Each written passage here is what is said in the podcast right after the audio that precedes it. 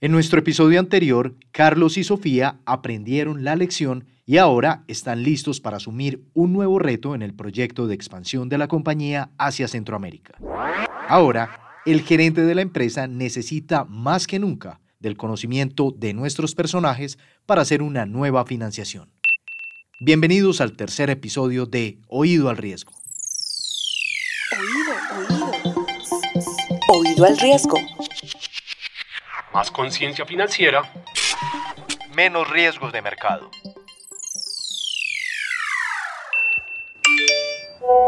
Sofi, hola. Ya salí de la reunión con el gerente y me confirmó que esto del plan de expansión es todo un hecho. Debemos hacer una nueva financiación, pero en esta ocasión no podemos cometer errores y nos tenemos que asesorar muy bien con los expertos del banco. Carlos, qué alegría escuchar eso. Pero cuéntame más, ¿qué te dijo el gerente? ¿Cuáles deben ser las condiciones de la nueva financiación? Sofi, justamente eso es lo que debemos definir nosotros. Ya te voy a enviar un correo con toda la información, pero te adelanto que tenemos que evaluar muy bien en qué moneda hacemos el crédito, si es en tasa fija o variable, la periodicidad y el indicador al que estará atada la tasa. Listo, evaluemos muy bien todos los escenarios para saber qué es lo que más nos conviene. Envíame el correo y yo me reúno ahora mismo con el gerente comercial del banco para que nos asesore con esta necesidad. Como todos sabemos, la compañía en que trabajan nuestros personajes quiere expandirse del mercado colombiano al centroamericano. Pero, ¿cuál es la moneda más apropiada para tomar esta nueva deuda? ¿Y cuáles serían las consecuencias si no se toma la opción correcta? Nicolás Montoya, gerente estructurador de Bancolombia, quien nos acompaña en este episodio como experto invitado, nos da las respuestas. Una buena práctica es que tomemos el endeudamiento en la misma moneda de los ingresos y así eh, de este modo tener una cobertura natural de dichos intereses. Tomar el endeudamiento en otra moneda nos puede abrir un riesgo de tasa de cambio. Esto se da si tomamos el endeudamiento en otra moneda diferente al dólar y dicha moneda gana valor respecto al dólar, que es la moneda en la cual tenemos la deuda. Allí en este caso deberemos sacar cada vez más dólares para pagar los intereses de la deuda. Y así, pues eventualmente se va a incrementar el costo financiero y se podría haber impactado la viabilidad del proyecto. Carlos, estoy aquí reunida con el gerente comercial del banco y ya me explicó que para nuestro caso lo mejor es tomar la deuda en dólares. Sin embargo, tenemos que definir si hacemos la financiación en tasa fija o en tasa variable. Uy, qué bueno, Sofi. Es fundamental que entendamos a la perfección este tema porque no nos puede volver a ocurrir lo mismo de la vez pasada. Entonces, hagamos algo. Tú pregúntale bien al gerente comercial sobre todo lo de la tasa fija y yo averiguo bien la información de tasa variable. Así los dos entendemos mejor todas las opciones y luego tomamos una decisión con más argumentos. ¿Te parece? Sofi, antes de tomar esta decisión, tú y Carlos deben saber que hay tres tipos principales de endeudamiento. La deuda con un interés y capital fijos, la deuda a tasa fija pero con capital variable, es decir, indexado a una moneda o indicador, y finalmente la deuda a tasa variable. Escuchemos al experto Nicolás Montoya, quien nos explica detalles de cada opción. Por un lado, se puede contraer deuda con interés fijo. En este tipo de deuda se pagará periódicamente la misma tasa de interés sobre el monto adeudado durante toda la vida de la operación. Se puede también tener un endeudamiento a tasa fija, pero en el cual el valor adeudado irá cambiando en el tiempo, como son los créditos en VR. Esto se da porque el monto adeudado está expresado en una moneda de unidad de cuenta y dicha moneda por lo general está diseñado para ir creciendo en el tiempo con la inflación. Por tanto, a pesar pues, de que se paga un interés fijo, el monto sobre el cual se calculan los intereses va a ir cambiando en el tiempo. Finalmente, tenemos los endeudamientos a tasa variable, en los cuales la tasa de interés que se pagará sobre el monto adeudado irá cambiando durante toda la vida de la operación, ya sea que incremente o que disminuya dicha tasa. Y por lo general, la tasa de interés sigue una variable de mercado, como lo puede ser la inflación, la SOFR en dólares o la IBR en Colombia.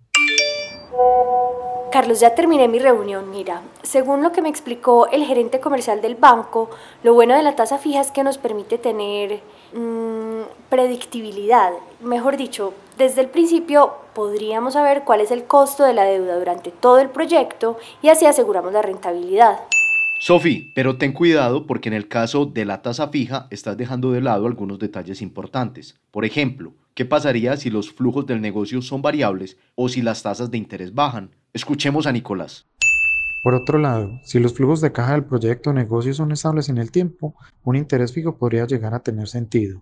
Debemos también tener presente que si en la economía las tasas de interés bajan, se corre el riesgo de tener un costo financiero mucho más alto de lo que se tendría, por ejemplo, si contraemos un endeudamiento a tasa variable.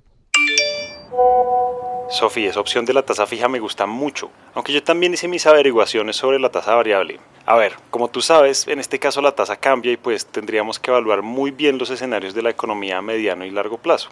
¿Qué tal que el valor del crédito incremente en el tiempo y nos pase lo mismo del otro crédito? Carlos, al igual que Sofi, estás dejando de lado información importante. Los endeudamientos en tasa variable también tienen cosas muy positivas. Escuchemos nuevamente a Nicolás. En un escenario en el cual se tengan tasas altas de interés y se espere que dichas tasas comiencen a disminuir a medida que la inflación se controle, un endeudamiento atado a un indicador variable podría llegar a tener gran relevancia en el negocio o en el proyecto, en el sentido en que si la tasa de interés comienza a bajar, se reducirá el costo financiero del proyecto negocio. Al tener una tasa variable, las entidades crediticias pueden estar más propensas a realizar préstamos, ya sea por un monto mayor o a plazos más lejanos. Y por último, eh, es importante analizar cómo es la naturaleza de los ingresos del negocio. Si, por ejemplo, los precios de los productos se mueven junto con una variable como la inflación y el volumen de ventas no disminuye ante un aumento de esta, una deuda variable atada en este caso a la inflación podría adecuarse a la realidad del negocio. Si la inflación aumenta, y con este el costo financiero, los ingresos igualmente eh, subirán, asegurando el margen de rentabilidad de la operación. Carlos, pero entonces con lo que me cuentas, supongamos que tomamos el crédito en una tasa variable que esté atada a software, pero según lo que me dijo el gerente comercial del banco, debería ser en dólares. En ese caso, ¿cuál sería la mejor periodicidad? Sofi, qué buena pregunta. Según lo que consulté, en los créditos a tasa variable hay dos alternativas. La primera es que dependiendo de la periodicidad del pago es la variación de la tasa. O sea, si los pagos son mensuales, la tasa variable es mensual. O si los pagos son trimestrales, la tasa variable es trimestral y así sucesivamente. Y la otra opción es tener una sola tasa variable, por ejemplo, la inflación anual, y con base en ese valor tendríamos pagos proporcionales mensuales, trimestrales o anuales.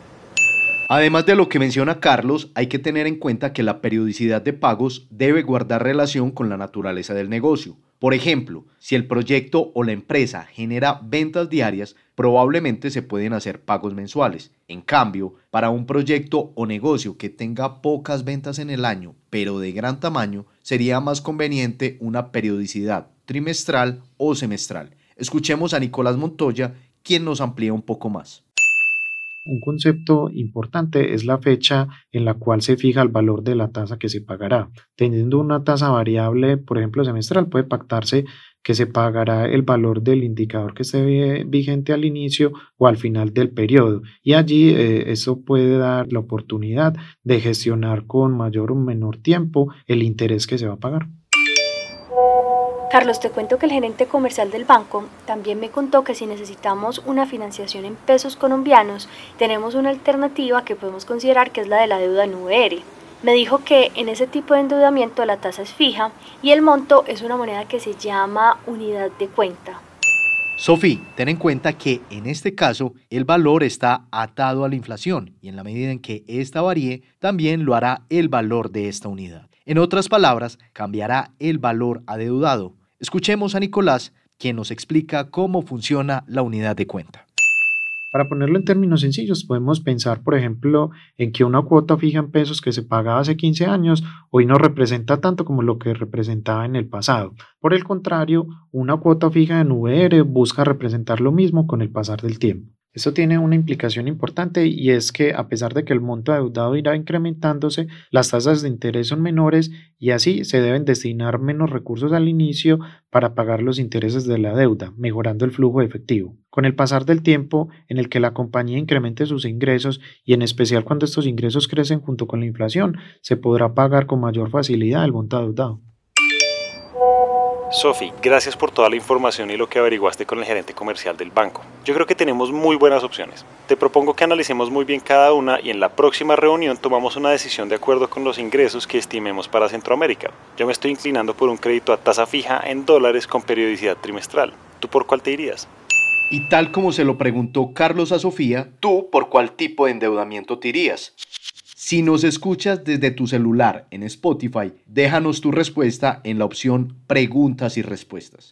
Muy bien, en este episodio aprendimos que el mercado ofrece muchas alternativas de endeudamiento, ya sea en monedas como el dólar o el peso, o en unidades de cuenta como la VR. Además, existen tasas de interés fijas o variables como por ejemplo la SOFR en dólares o la IBR en pesos, y con diversas periodicidades de pago como mensual, trimestral, semestral y anual. En otras palabras, todas las alternativas de financiación son personalizables y todo tiene unos pros y unos contras según el tipo de empresa y las necesidades del momento. No te pierdas el próximo episodio en el que hablaremos sobre diferentes instrumentos de cobertura que permiten gestionar los riesgos de mercado. Y antes de despedirme, si deseas conocer cómo gestionar estos riesgos en tu negocio y las alternativas que tenemos en Bancolombia para tu empresa, escríbenos al correo que te dejamos en la descripción del podcast y desde la mesa de dinero te daremos respuesta. Hasta la próxima.